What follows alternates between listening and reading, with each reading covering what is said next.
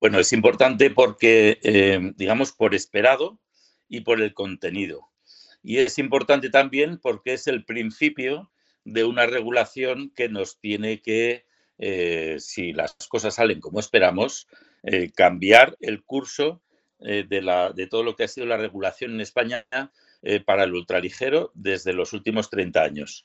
es importante, ya digo, también por lo esperado y porque hay cosas que en cuanto a seguridad eh, hemos ganado mucho con, él, aunque eh, es verdad, te tengo que decir y tengo que decir a todos los que te escuchen que es, el, es la punta del iceberg de toda una regulación que viene un poquito más adelante. ¿Quieres escuchar esta entrevista completa?